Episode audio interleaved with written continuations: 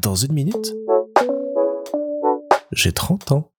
Salut Un des grands défis que je me suis fixé cette année, et que je me fixe depuis maintenant un peu trop d'années malheureusement, c'est d'obtenir enfin mon permis de conduire. Car ouais, c'est une des dernières cases que j'ai pas encore coché pour devenir totalement adulte, c'est avoir le droit de conduire une voiture. Alors le permis, j'essaie de l'avoir depuis un petit moment.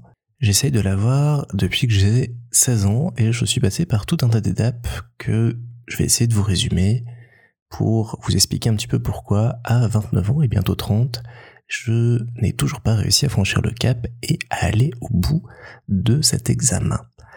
Alors, machine arrière, on est en 2009, j'ai 16 ans et euh, je passe le code pour la première fois dans le but de faire après de la conduite accompagnée et d'apprendre à conduire avant mes 18 ans. Un parcours tout à fait classique, sauf que patatras, alors que je me sentais tout à fait prêt, je rate cet examen.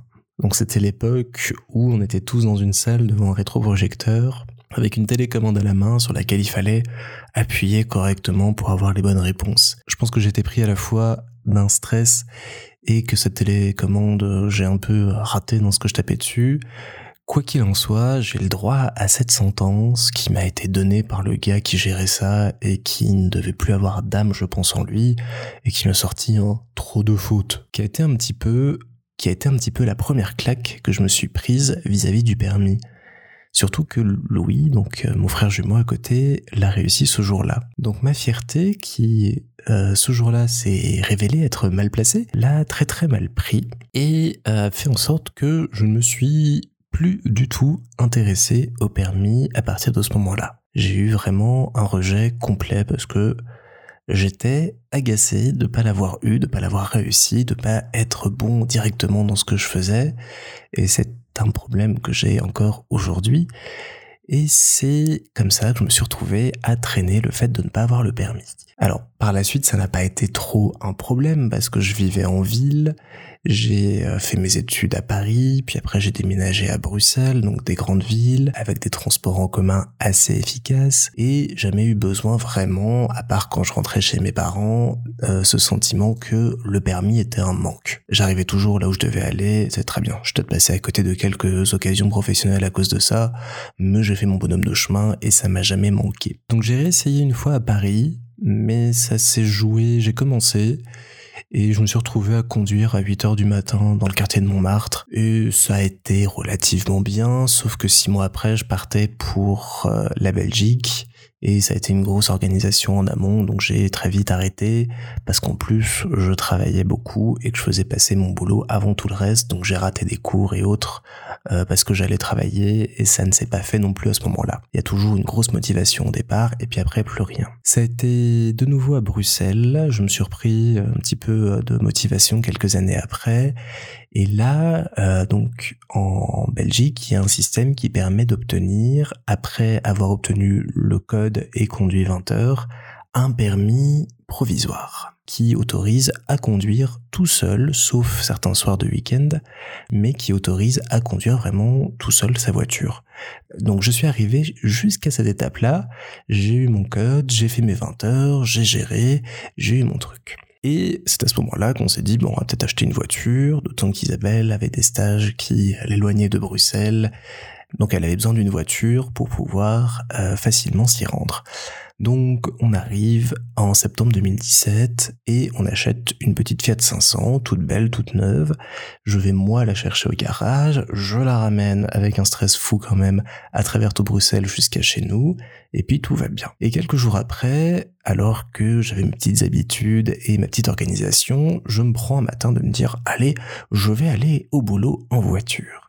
Tout se passe bien sur l'allée, j'y arrive sans aucun problème, je me gare, je fais ma journée, le soir je repars, et là, il s'est passé que la sortie de garage donnait sur une rue assez fréquentée, que je n'avais pas euh, eu le temps de vraiment prendre en main en voiture, et j'ai eu peur d'un bus, ce qui a fait qu'au lieu de reculer, j'ai avancé et j'ai tapé à l'arrière d'une voiture sur la chaussée. Donc premier jour où je prends la voiture, premier jour pas forcément serein et premier accident.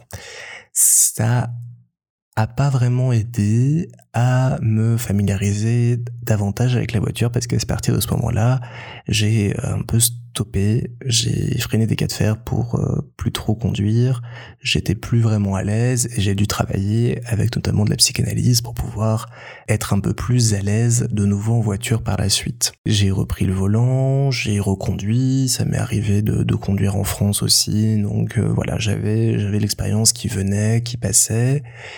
Voilà, puis après il y a eu un deuxième petit accrochage où il y avait beaucoup de monde sur la route. Il y a eu un mec euh, qui a un peu euh, traversé sans regarder et j'ai pas freiné assez vite et j'ai tamponné la voiture de devant et ça m'a saoulé de nouveau. Ça, voilà, ça a juste eu un, un mauvais effet sur moi et je me rends compte qu'il y a plein de trucs où dès qu'il y a un peu trop de difficultés, ça a tendance à me saouler et je trouve des solutions de traverse pour ne plus le faire. Bah là, ça a été le cas, j'ai un peu rechigné et j'ai plus trop euh, conduit à partir de ce moment-là. Et on avait euh, discuté avec Isabelle et décidé que tant qu'on habiterait à Bruxelles, on euh, voilà, j'éviterais de conduire et on attendrait d'être en dehors de la capitale pour que je reprenne confiance et que je puisse passer mon permis sereinement ailleurs. Donc voilà, j'étais un petit peu agacé, un petit peu énervé, j'étais bête. Et j'ai laissé un peu filer le temps, sauf que je me suis dit début 2020, bah allez, je vais quand même m'y remettre, je vais le faire et tout. Je me remotivais, c'était un peu long parce que voilà, je freinais un peu des cas de fer mentalement pour pas y aller, mais je me disais qu'il fallait que je l'aie, et puis après voilà, je conduirais des automatiques, ce serait plus simple et la vie serait plus belle. Et donc je me suis motivé début 2020 à y aller, et c'est là qu'est tombé le Covid. Et pendant le confinement, mon permis provisoire est arrivé à péremption. Sauf qu'en Belgique, bah, c'est pas renouvelable, et donc j'ai eu la bonne surprise de découvrir que je devais repasser le théorique et le pratique. Donc voilà, je me suis relancé dans tout ça. J'ai essayé déjà une fois de repasser la théorie que j'ai raté de quelques points, donc ça m'a de nouveau agacé. Ça c'était au mois d'avril, donc j'ai laissé passer l'été, j'ai un peu grobellé. Mais là, voilà, je prends sur moi, je me dis qu'avant la fin de ce podcast, donc avant mes 30 ans, il faut que j'ai le permis. Donc je compte sur vous pour croire en moi, je vais me motiver, je vais faire les exercices, je vais faire tout ce qu'il faut, et d'ici le 15 septembre 2023, je l'aurai, tut tut les rageux.